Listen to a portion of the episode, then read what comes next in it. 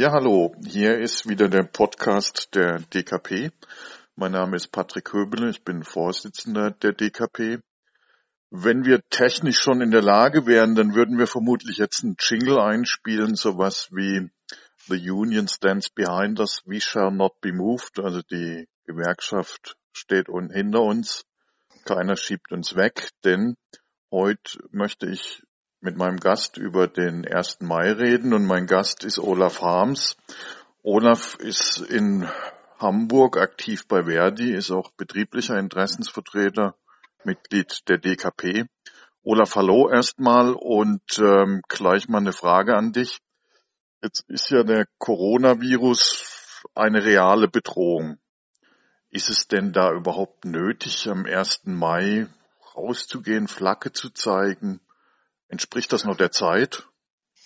Hallo Patrick. Also ich meine auf jeden Fall. Allerdings unter Corona-Bedingungen. Es ist doch nicht einzusehen, dass Hunderttausende von Beschäftigten jeden Tag mit U- und S-Bahn in die Betriebe gehen und fahren, dort arbeiten, dort gerade mal versucht wird, den Mindestabstand einzuhalten es ist doch nicht einsehbar, dass wenn jetzt die Läden ab Quadratmeter 800 geöffnet werden äh, und man dort wieder einkaufen kann, auch unter Corona-Bedingungen, dass die Gewerkschaft, dass wir als Gewerkschafterinnen und Gewerkschafter nur virtuell auf einem viereckigen Bildschirm zu sehen sind. Also ich meine, es ist sinnvoll und notwendig, das zu machen. Und wenn wir die Corona-Bedingungen einhalten, also Abstand halten, dann können wir auch mit unseren Forderungen auf die Straße gehen. Ähm, ich glaube, es erstaunt niemanden, dass ich das ja durchaus teile, vor allem auch, wenn man sich überlegt, ähm, dass ja diese Corona-Zeit durchaus auch ausgenutzt wird, um zumindest auf äh, die Rechte von Arbeitern und Angestellten Angriffe zu fahren. Also ähm, das Arbeitszeitgesetz ist, wenn ich das richtig sehe, im Prinzip fast außer Kraft gesetzt. Im Gesundheitswesen wird darüber spekuliert, ob man die Schichten auf zwölfeinhalb Stunden verlängern kann, unter Bedingungen dann der Intensivpflege und vieles andere mehr. Und du hast es ja selber gesagt, also man darf zwar nicht zu seinem Nachbarn gehen, aber arbeiten darf man gehen. Also ich meine sogar, ja, der 1. Mai ist in diesem Jahr dringend notwendig. Ähm, ähm, und da muss ich ganz ehrlich sagen, war ich schon ein bisschen überrascht und ich finde es auch nicht richtig, wie schnell die 1. Mai-Aktivitäten doch vom DGB abgesagt worden sind. Kennst du da Diskussionsprozesse? Naja, also ich war ja nicht beim DGB-Bundesvorstand mit dabei und habe gelauscht. Mich hat es überrascht, dass es doch sehr frühzeitig, Anfang Mitte März gewesen ist, dass man alle äh, DGB-Veranstaltungen abgesagt hat und dann umgeschwenkt hat auf reine virtuelle Geschichten. Ich glaube auch innerhalb der Gewerkschaften ist das nicht ganz einheitlich. Äh, ich kann nachvollziehen, dass man vor dem Hintergrund von vor vier Wochen wohlgemerkt nicht weiß, was hat sich da entwickelt und in einer ersten, vielleicht sogar überschnellen Reaktion gesagt hat, wir äh, uns kommen zigtausende Menschen zusammen, wir wollen kein Vorläufer sein. Was ich eher kritisiere, ist gar nicht so sehr die Entscheidung Anfang oder Mitte März, sondern was ich kritisiere, ist, dass man jetzt auf die aktuelle Situation nicht reagiert. Wenn, wie gesagt, Einzelhandelsläden aufgemacht werden können, wenn äh, man wieder einkaufen gehen kann, wenn äh, wie bisher auch in den meisten Betrieben äh, gearbeitet wird, dann muss es auch möglich sein, mit entsprechenden Formen äh, auch auf dem 1. Mai präsent zu sein. Das ärgert mich ein bisschen und das sehe ich in der Tat auch ein bisschen anders äh, als der DGB. Äh, hier könnte er wesentlich flexibler agieren. Das heißt, äh, du wirst vermutlich, wie ich, schon versuchen, am 1. Mai in irgendeiner Form auch zu zeigen, dass äh, wir als Gewerkschafterinnen und Gewerkschafter die Straße nicht so einfach hergeben.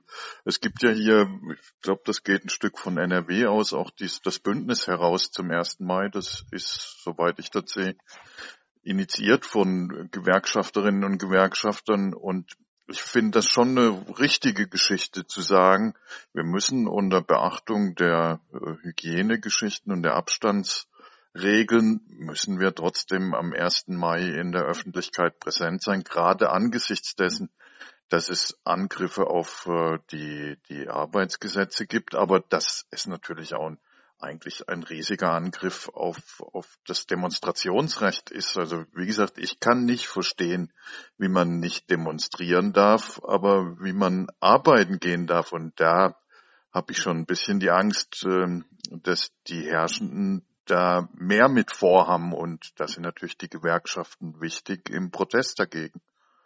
Also das unterstreiche ich allemal. Also ich finde es hervorragend, dass es dieses Bündnis heraus zum 1. Mai 2020 gibt. Das waren aktive Kolleginnen und Kollegen, auch aus Verdi, nicht nur, die gesagt haben, also nur virtuell geht nicht. Also ich unterstütze das gern. Äh, zweitens, wir in Hamburg, in Verdi Hamburg, sagen ja auch nicht, bleibt zu Hause.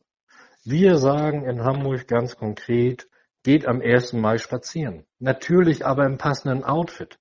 Also mit Gewerkschaftsjacke, Verdi-Fahne oder Regenschirm in der Hand, Aufkleber am Hut oder, oder, oder. Seid sichtbar, klar, unter Corona-Bedingungen. Und die, die nicht rausgehen können oder wollen, weil sie einer Risikogruppe angehören, da sagen wir, hängt doch eure Fenster voll, hängt was auf die Balkone. Gewerkschaftsfahren haben wir genug, die kann man im Gewerkschaftshaus äh, abholen. Also insofern glaube ich, gibt es äh, eine ganze Reihe von Aktivitäten, auch von den Gewerkschaften vor Ort. Ich kann nachvollziehen ein bisschen, dass sie sagen, naja, zu großen Kundgebungen, die wollen wir nicht anmelden oder gar Demonstrationen, weil wir wissen, es werden Tausende kommen und wir können die Abstandsregeln nicht einhalten, äh, das nicht gewährleisten. Wir wollen unsere Kolleginnen und Kollegen da nicht gefährden. Aber unterhalb dieser Geschichte kann man ganz, ganz vieles tun. Und ein, ein weiterer Punkt, Patrick, ich stimme dir vollkommen zu. Also, der Artikel 9 Koalitionsfreiheit der Gewerkschaften, dem geht ein Artikel voraus, das ist Artikel, Artikel 8 unseres Grundgesetzes. Und das ist ein nicht veränderbares Grundrecht, was bedeutet, jeder Bürger hat das Recht auf Versammlungsfreiheit. Was jetzt passiert, dass einzelne Bundesländer äh, die Corona äh, Pandemie dazu nutzen, Versammlungen grundsätzlich abzulehnen, ist unhaltbar. Das widersetzt das Bundesverfassungsgericht und hat dem einen oder anderen Innenminister ins Stammbuch geschrieben, so geht es nicht. Also ich befürchte, dass äh, insbesondere, wenn jetzt einmal wieder von neuer Normalität gesprochen wird, dass hier ein Ausnahmezustand äh, herbeigerufen wird, hervorbeschworen wird, den es gar nicht gibt. Wir haben keine Ausgangssperre, wir haben keinen Notstand, wir haben eine eingeschränkte Kontaktsperre, äh, aber das ist noch lange nicht äh, Bedingungen dafür, jetzt die Notstandsgesetze anzuwenden. Also ich bin dafür, Gewerkschaften müssen raus und auch da hast du vollkommen recht. Wenn das Arbeitszeitgesetz mal kurz an der Nacht- und Nebelaktion verändert wird, dann ist doch die Frage, ob zur neuen Normalität auch die Einhaltung dieser Veränderung des Arbeitszeitgesetzes dazu gehört. 60-Stunden-Wochen sind dann wieder möglich. Die Ruhezeit wird um zwei Stunden verkürzt. Das kann doch alles nicht richtig sein. Dagegen muss sich Protest entwickeln und ich finde es richtig, rauszugehen unter Corona-Bedingungen Flecke zu zeigen. Also das heißt, ähm, ich, ich, wir werden uns nicht sehen, weil du wirst in Hamburg auf der Straße sein, ich in Essen. Aber ich gehe schon davon aus, wir sind auf der Straße gegen die Angriffe auf die Arbeiterrechte. Wir sind auf der Straße gegen das kaputtgemachte Gesundheitswesen. Wir sind auf der Straße gegen diese Notstandsübungen. Und ich will vielleicht nur ergänzen, weil das geht ja zum Teil verloren. In, Im Schatten von der ganzen Geschichte hat die Kriegsministerin Kramp-Karrenbauer jetzt noch den neuen Ankauf von, ähm, von, von Atombombern auf, auf den Weg gebracht für 110 Milliarden Euro.